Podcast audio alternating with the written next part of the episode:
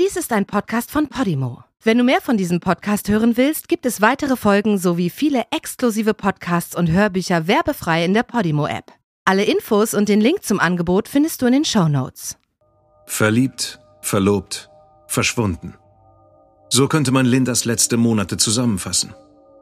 Eine Romanze, die zu einer Tragödie wird und schließlich als Thriller endet. Mit einem Mörder, der der Strafverfolgung entgehen kann. Wenn eine Frau getötet wird, richtet sich die Aufmerksamkeit der Ermittler schnell auf den Partner des Opfers. In etwa der Hälfte aller Tötungsdelikte gegen Frauen ist der Partner der Täter. Doch nur der Verdacht oder eine Täterstatistik bringt noch lange keinen Täter hinter Gitter. Es braucht Beweise. Wo, wie und wann wurde das Verbrechen begangen? Das sind entscheidende Fragen, um zu bestimmen, wer der Schuldige ist.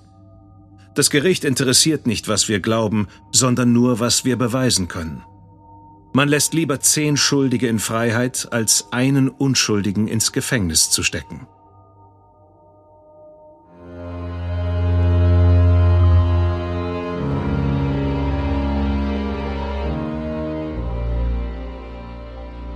Du hörst Morden im Norden eine Podcast-Serie über einige der aufsehenerregendsten Mordfälle Skandinaviens. Unsere Schilderung dieser Fälle basiert auf Quellen, die öffentlich zugänglich sind, wie zum Beispiel Interviews, Pressemeldungen und Gerichtsakten. Teilweise wurden hierbei Details zur dramaturgischen Verknappung ausgelassen, wenn diese als nicht relevant angesehen wurden. Wir machen darauf aufmerksam, dass unsere Podcast-Serie teilweise Darstellungen von Gewalt beinhaltet, die von einigen als verstörend empfunden werden können. Was du hier zu hören bekommst, ist eine wahre Geschichte. Recherchiert und nacherzählt von Anna Niluka und präsentiert von Barbara Gerulf Nyholm.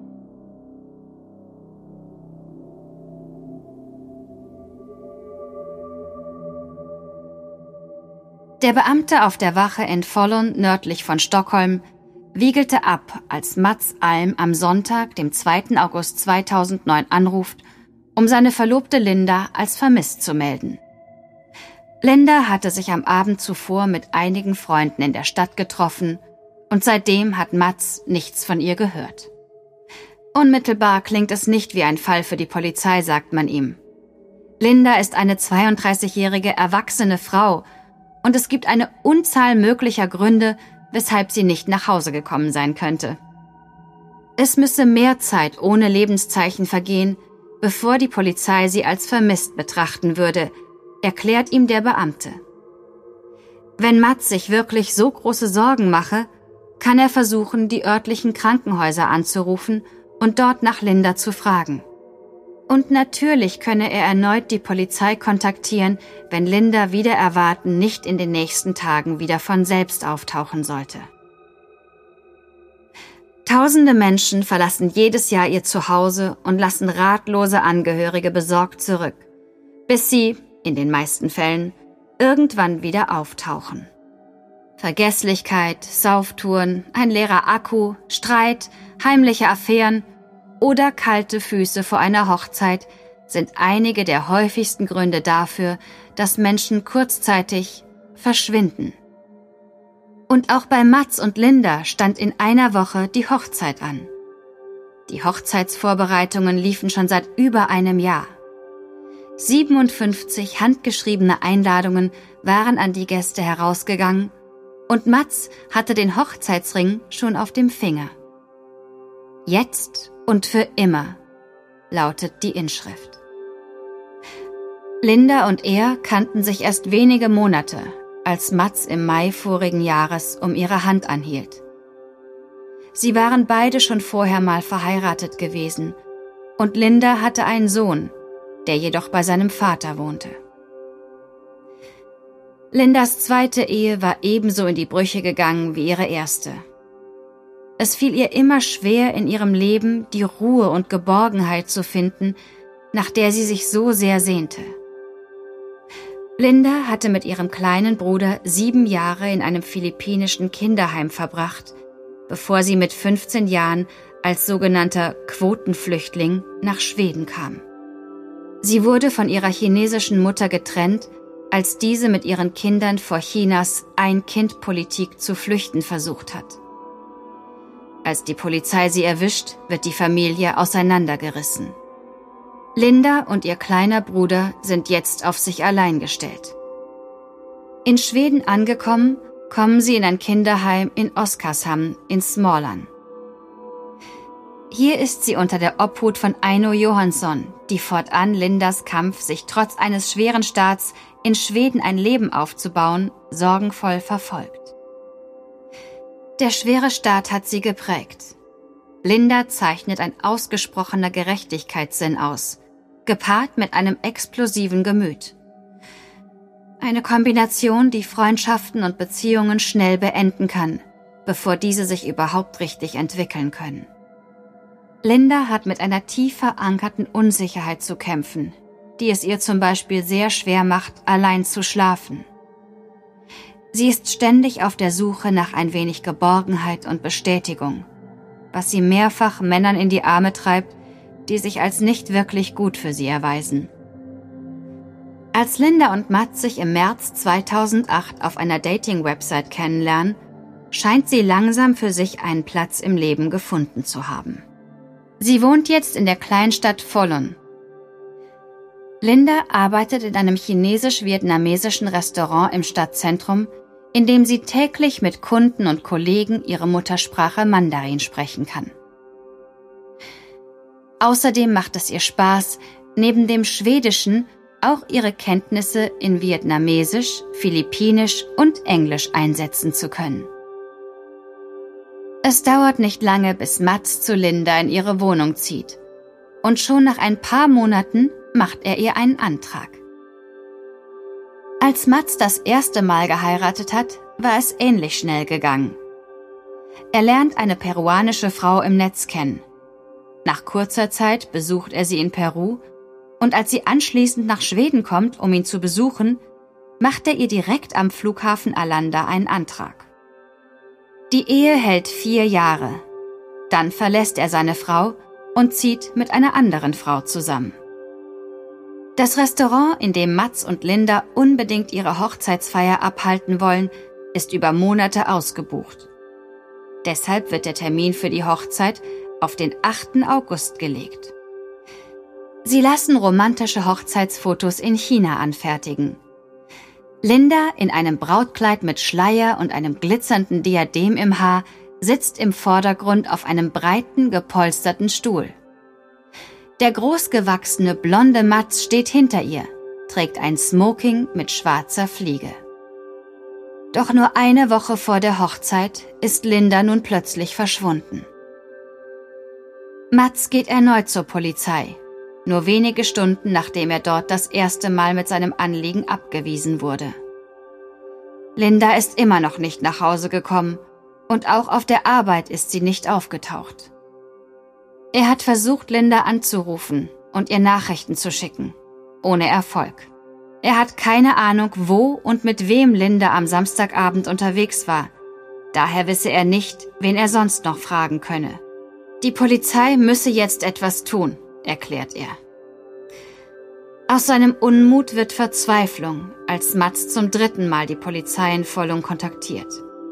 Es ist inzwischen Montag und Linda ist seit Samstag unauffindbar.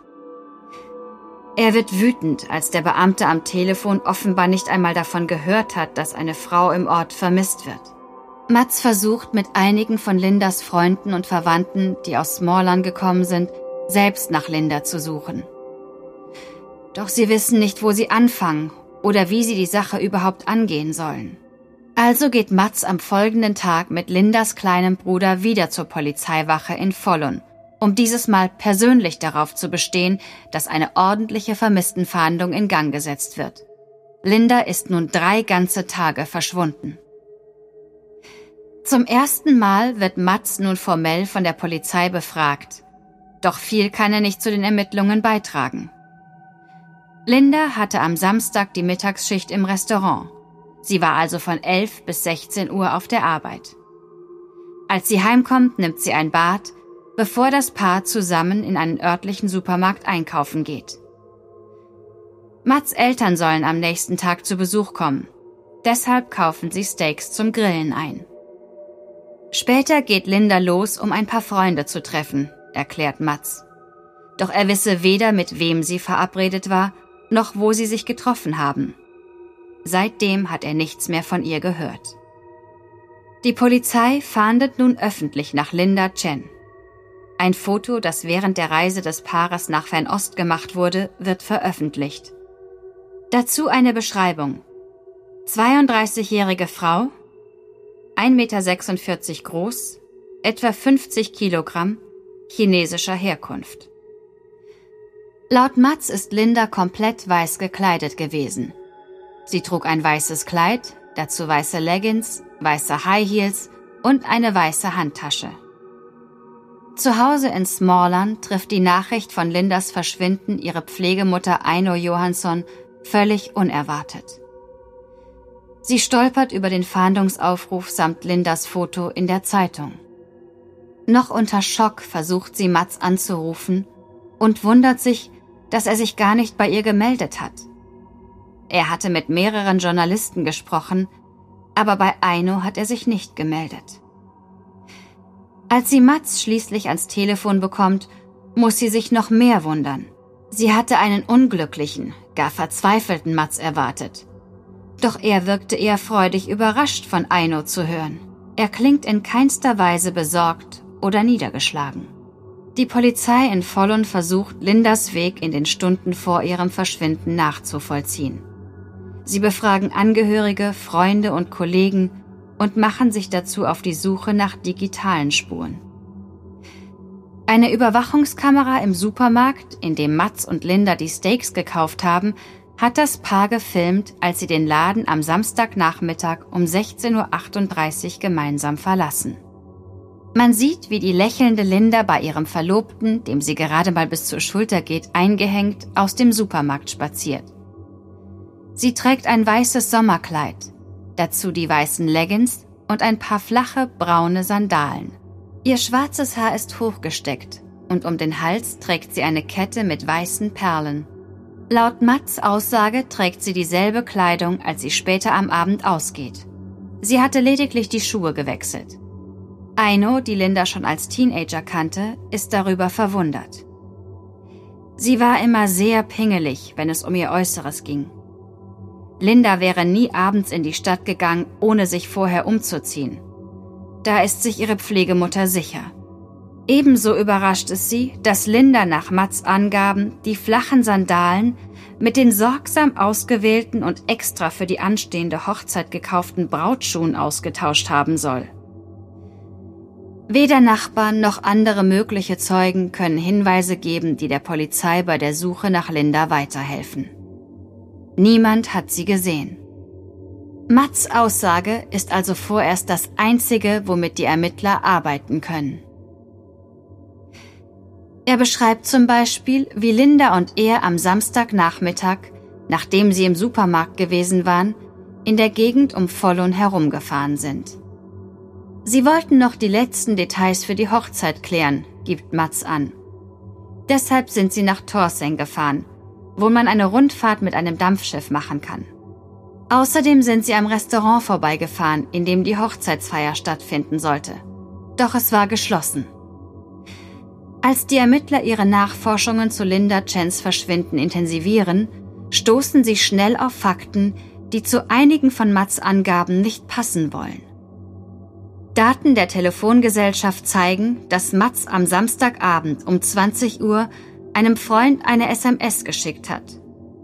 Zu diesem Zeitpunkt befand er sich 30 Kilometer von seinem Zuhause und etwa 10 Kilometer vom besagten Dampfschiff in Torseng entfernt. Anhand der Fotodaten auf Lindas Digitalkamera finden die Ermittler heraus, dass sie das Dampfschiff schon am Donnerstag, also zwei Tage vor dem verhängnisvollen Samstag, fotografiert hat. Das Restaurant, bei dem sie während ihrer gemeinsamen Ausfahrt vorbeigeschaut hatten, das aber angeblich zu hatte, war keineswegs geschlossen. Es war gut besucht, da dort an diesem Abend eine große Feier stattfand. Außerdem zeigt sich, dass Mats im Restaurant für ihre Hochzeit, die ja eine Woche später dort stattfinden sollte, weder Getränke noch Essen bestellt hatte. Im Gegensatz zu Linda hatte er sich auch noch keinen Urlaub für ihre anstehende Hochzeitsreise genommen. Am Samstag, dem 8. August, eine Woche nach Lindas Verschwinden, versammeln sich Freunde und Familie in der Kirche, in der sie ursprünglich genau an diesem Tag hätten heiraten sollen. Der Pfarrer spricht von Hoffnung und entzündet eine Kerze für Linda. Wie könne er davon ausgehen, dass Linda tot ist? raunt Mats Lindas Pflegemutter zu, die neben ihm auf der Kirchenbank sitzt. Eine merkwürdige Frage, wie sie findet. Denn auch wenn alle sich große Sorgen um Linda machten, hatte der Pfarrer in keinster Weise den Tod erwähnt. Im Gegenteil. Andere aus ihrem Bekanntenkreis waren verwundert, dass Mats am selben Abend mit ein paar alten Freunden Bier trinken gegangen war. Offenbar in bester Stimmung. Die Ermittler finden nach den Bildern der Überwachungskamera im Supermarkt keine weitere Spur von Linda. Auf der Suche nach Antworten beginnt die Polizei ihr Leben bis zu ihrem Verschwinden nach Hinweisen zu durchforsten. Eine Überprüfung der finanziellen Verhältnisse des Paares zeigt, dass Mats tief verschuldet ist und so gut wie gar nichts zum gemeinsamen Einkommen beigesteuert hat. Mats kümmert sich zwar um das Bezahlen der Rechnungen, doch Linda war diejenige, die das Geld verdiente, mit dem die Rechnungen bezahlt wurden. Die Kontoauszüge weisen etliche Überweisungen von ihr zu ihm auf. Mats hat als frisch ausgebildeter Sprachlehrer nur ein geringes Einkommen und Linda hatte ihren Traum, eine Ausbildung zur Krankenschwester zu beginnen, auf Eis gelegt. Mit ihrem Lohn aus dem Restaurant bringt sie sich und ihren Verlobten über die Runden. Geld war auch ein Thema in einem Video, das Linda zu Hause am Esstisch aufgenommen hatte. Die Stimmung ist ausgelassen und Linda kichert, als Mats vor der Kamera witzelt, dass er sie wohl umbringen muss, um an das Geld aus der Lebensversicherung zu kommen, die sie gerade gemeinsam abgeschlossen hatten. Im Spaß erwähnt er auch die Testamente und dass er ihres gerne ändern möchte, damit er Lindas Alleinerbe ist und ihre Wohnung nicht mit ihrem Sohn aus erster Ehe teilen muss, wenn sie stirbt. Liebling, du darfst bitte nie sterben, sagt er kurz bevor Linda die Aufnahme beendet. Lindas Freunde sind überrascht, dass Mats behauptet, nicht zu wissen, wo und mit wem Linda an besagtem Samstag verabredet war. Sie haben ihn immer als sehr interessiert an Lindas Tun und Treiben sowie an ihren sozialen Kontakten erlebt. Manchmal hatte es sogar fast etwas Kontrollierendes, wenn er zum Beispiel darauf bestand, sie von der Arbeit abzuholen. Auch nach einem ganzen Monat ist die Polizei mit ihrer Suche nach Linda Chen nicht viel weitergekommen. Niemand hat sie gesehen und es sind keine weiteren Hinweise eingegangen. Matz hat mehrfach Interviews in Zeitungen gegeben. Am 2. September tritt er in einem längeren Beitrag des Kriminalmagazins Efterlüst auf, vergleichbar mit Aktenzeichen XY ungelöst. In der Sendung sitzen Kriminalbeamte im Studio am Telefon bereit, um Anrufe von Zuschauern mit Hinweisen zu den behandelten Fällen entgegennehmen zu können. Durch die Sendung führt der anerkannte Autor und Kriminologe Live Persson, der die Fälle im Studio näher analysiert und kommentiert. Im Beitrag über Lindas Verschwinden berichtet Matz mit verhaltener, gelegentlich sogar brüchiger Stimme. Er zeigt den Zuschauern Lindas Hochzeitskleid. Ein schönes rotes Kleid, das sie in China gekauft hatte. Zuletzt spricht er darüber, wie unendlich viele sinnlose Tränen er vergossen hat. Mats klingt, als habe er die Hoffnung aufgegeben, Linda jemals lebend wiederzufinden. Sie konnte nicht freiwillig weggelaufen sein, denn sowohl ihren Pass als auch ihre Kreditkarte hatte sie in der Wohnung zurückgelassen. Er habe auch keine Lösegeldforderung oder ähnliches erhalten. Daher sei es unwahrscheinlich, dass sie gekidnappt worden ist und irgendwo gefangen gehalten wird. Nach dem Beitrag zu Lindas Verschwinden teilt der Kriminologe im Studio Mats Einschätzung, dass ihr mit hoher Wahrscheinlichkeit etwas zugestoßen sein muss. Doch er geht noch etwas weiter. Irgendwas muss passiert sein. Vielleicht wurde sie getötet. Wenn das der Fall sein sollte, dann habe ich einen ganz klaren Verdacht, wo nach dem Täter gesucht werden muss, sagt Live Persson. Er wird konkreter und erläutert, dass die meisten Tötungen von Frauen durch ihren Partner begangen werden. In den folgenden Tagen äußert sich Persson zu seinem Verdacht in mehreren Zeitungen. Er betont, dass Mats Auftritt im Fernsehen alles andere als überzeugend auf ihn gewirkt hat. Schlechte Schauspielerei, wirft er Mats vor. Mats weist Persons Unterstellungen von sich. Er habe gerade Wichtigeres, worauf er sich konzentrieren müsse, als die Ideen eines alten Mannes, der davon lebt, Krimis zu schreiben und im Fernsehen aufzutreten. Mitte September soll Mats nochmals von der Polizei befragt werden. Doch er erscheint nicht zum ausgemachten Termin auf der Wache. Beamte versuchen ihn vergeblich zu Hause anzutreffen, und als man erfährt, dass er auch nicht zur Arbeit erschienen war, wird er zur Fahndung ausgeschrieben. Zwei Tage später, es ist Freitag, der 18. September, kommt ein junger Mann ohne Schuhe und mit nacktem Oberkörper aus einem Waldstück bei Redwig gerannt, 30 Kilometer nördlich von Follon. Als er in einem Sommerhausgebiet endlich auf zwei schockierte Anwohner trifft, schreit er noch, Ruft die Polizei, bevor er auf ihrem Hof zusammenbricht. Der Körper des Mannes ist mit Brandwunden übersät, sein Haar ist versenkt und er hat deutlich sichtbare Verletzungen an den Handgelenken. Als die Polizei eintrifft, liegt der Mann noch in stabiler Seitenlage unter einer Decke auf dem Hofplatz. Er weint heftig und spricht so unzusammenhängend, dass man ihn kaum verstehen kann. Doch es wird recht schnell klar, dass es sich bei dem Mann um Mats Alm handelt. Schluchzend erklärt er, dass er seine verschwundene Verlobte gefunden hat. Sie sei tot. Es dauert eine Weile, bevor man Konkretes aus Mats verworrenen Aussagen herausbekommt. Er erzählt, dass er im Wald zu sich gekommen ist, da seine Kleidung in Flammen stand. Neben ihm lag Lindas Leiche in einem Schwarm aus Fliegen. Sie lag versteckt unter einem Haufen aus Ästen und Gestrüpp, aber er habe keinen Zweifel, es war Linda. Die Ermittler durchsuchen den Wald mit Hunden, Recht schnell findet man Spuren eines kleinen Feuers, nahe bei einer kleinen roten Hütte, in einer ansonsten recht abgelegenen Ecke des Waldes. Hinter einem großen Stein entdeckt ein Hundeführer schließlich einen nackten Fuß, der kaum sichtbar unter einem Haufen Blätter und abgeschnittener Äste hervorschaut. Die Leiche ist durch die Zeit im Wald schon so stark verfallen, dass man die Tote nicht gleich vor Ort sicher als Linda Chen identifizieren kann. Die Kleidung der Frau, ein weißes Kleid und dazu weiße Leggings, entspricht jedoch genau dem, was Linda am Tag ihres Verschwindens getragen hat. Mats wird wegen des Verdachts, seine Verlobte getötet zu haben, vorläufig festgenommen.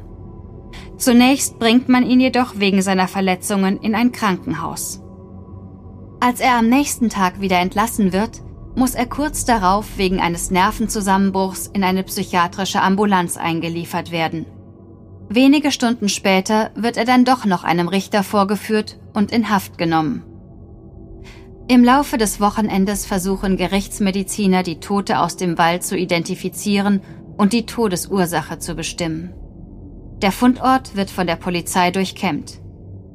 Man findet ein paar Herrenschuhe und Reste eines Feuers, verbranntes Holz, Gras und verkohlte Stoffreste.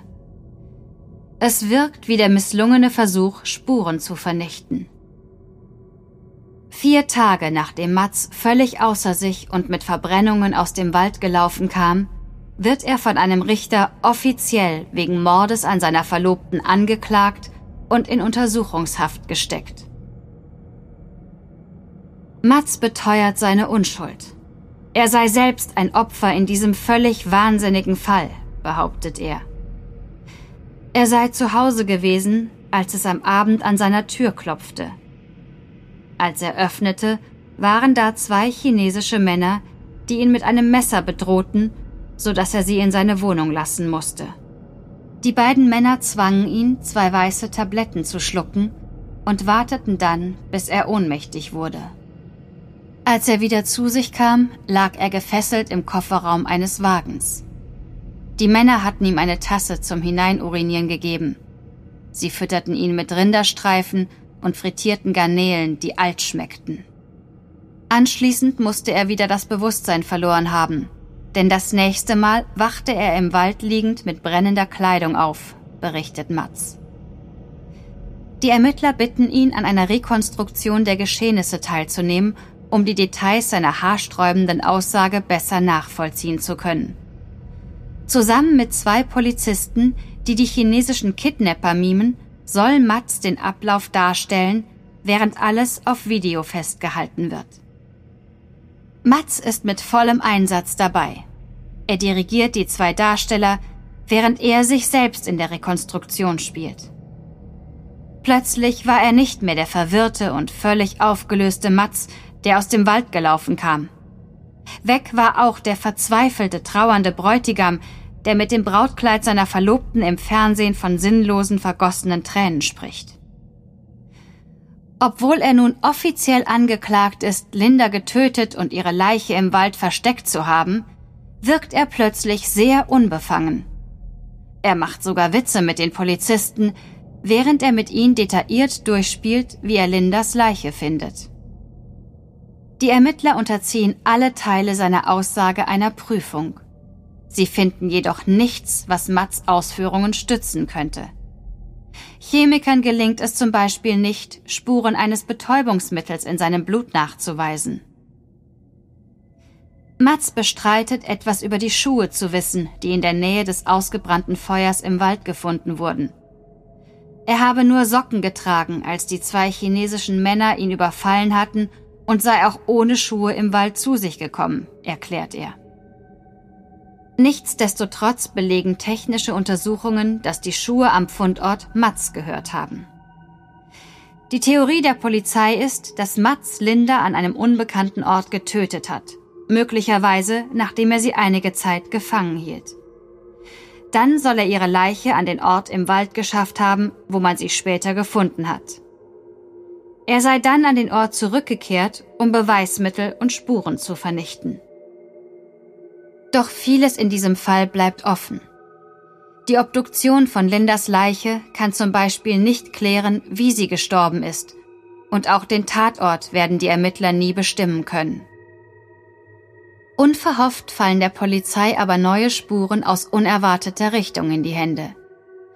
Mats Eltern finden in ihrem Haus eine Laptoptasche, versteckt in einem Schrank im Heizungskeller. In der Tasche findet man eine Digitalkamera, eine SD-Karte, etwas Geld sowie eine Kette mit einem Ring, den Mats ansonsten immer am Finger trug. Und dann war da noch ein Abschiedsbrief. Hallo Mama, hallo Papa. Wenn ihr das hier lest, bedeutet es, dass mir etwas passiert ist. Vermutlich haben die Leute, die ich verdächtige, für Lindas Verschwinden verantwortlich zu sein, mich aus dem Weg geschafft. Ich glaube, dass ich mich der Wahrheit nähere, deshalb deponiere ich ein paar wichtige Dinge bei euch. Ansonsten komme ich und hole sie später wieder ab. Den Computer werde ich an den Wochenenden brauchen, wenn ich bei euch bin. Ich liebe euch von ganzem Herzen. Auch die Schwestern, Großmutter und alle anderen natürlich. Mats. Auf der in der Tasche gefundenen Digitalkamera stellt man Fotos sicher, die Mats am 16. September in Stockholm zeigen. Es ist der Tag, an dem er behauptet, aus seinem Zuhause in Follon entführt worden zu sein. Es konnte zudem nachgewiesen werden, dass der gefundene Computer an den betreffenden Tagen an mehreren Orten in Stockholm benutzt wurde.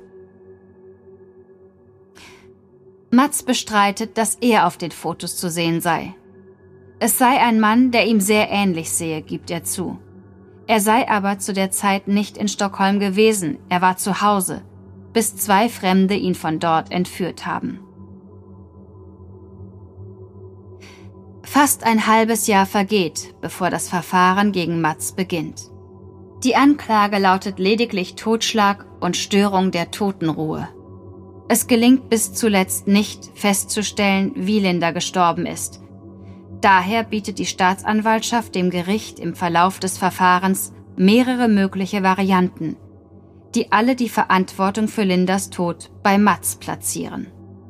Mord, also eine Tötung mit Vorsatz, ist eine der Möglichkeiten. Auch Totschlag, zum Beispiel ein Streit, der eskaliert und in einer Katastrophe endet, kann nicht ausgeschlossen werden. Und letztlich besteht die Möglichkeit, dass Linda durch einen Unfall ums Leben gekommen ist. Auch wenn die Staatsanwaltschaft das Wie nicht beantworten kann, ist sie sich sicher, dass Mats die Schuld für Lindas Tod trägt. Im März 2010 wird der Prozess gegen Mats vor dem Amtsgericht in Follon verhandelt. Seine blonden Haare sind inzwischen etwas länger geworden und er hat anscheinend ein bisschen im Gefängnis zugenommen. Doch seine Antworten auf die Fragen des Gerichtes haben sich nicht geändert. Er leugnet vehement, irgendetwas mit dem Tod von Linda zu tun zu haben. Zwei Monate später fällt das Gericht sein Urteil. Mats wird schuldig gesprochen, jedoch nur im Anklagepunkt der Störung der Totenruhe. Das Gericht sieht es nicht als hinreichend bewiesen, dass Mats Linda getötet hat. Weder eine vorsätzliche Tötung noch ein Unfall lassen sich letztendlich nachweisen. Das Gericht erklärt, dass man einen Mann nicht verurteilen könne, wenn weder klar sei, wo oder wie ein Verbrechen begangen wurde. Der Richter ist überzeugt, dass Mats viel mehr über die Vorfälle weiß, als er zugibt. Trotzdem kann er nur für das Ablegen von Lindas Leiche im Wald und den Versuch, sie zu verbrennen, verurteilt werden. Von den weiteren Anklagepunkten zur eigentlichen Tötung von Linda wird er freigesprochen. Nachdem ein psychiatrisches Gutachten Matz die volle Schuldfähigkeit bescheinigt, wird er zu 18 Monaten Gefängnis verurteilt. Die Staatsanwaltschaft gibt ihre Pläne, in Revision zu gehen, schließlich auf. Auch Matz Seite akzeptiert das Urteil.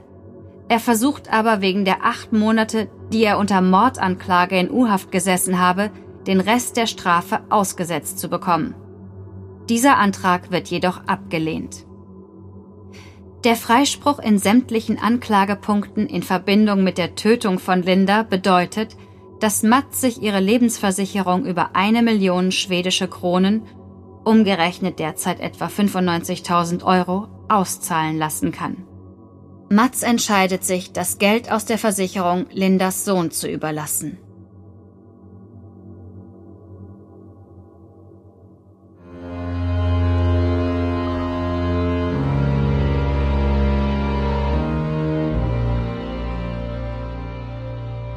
Die deutsche Fassung der Serie Morden im Norden ist eine Produktion der Fritzton GmbH im Auftrag von Podimo. Übersetzung und Regie Nils Müller. Gesprochen haben Marike Oeffinger und ich, Sascha Rotermund. Aufnahme und Nachbearbeitung Niklas Schebstadt und Christopher Grob. Projektleiter und Redigat Lennart Bohn.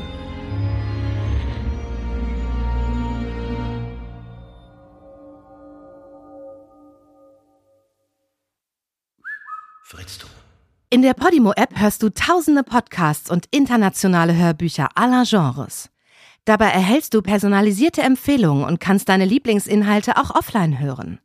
Ganz egal, ob zu Hause, in der Bahn oder beim Spazierengehen. Lass dich mit Podimo von spannenden Geschichten in den Bann ziehen, lerne etwas Neues oder hol dir Tipps für dein Familienleben.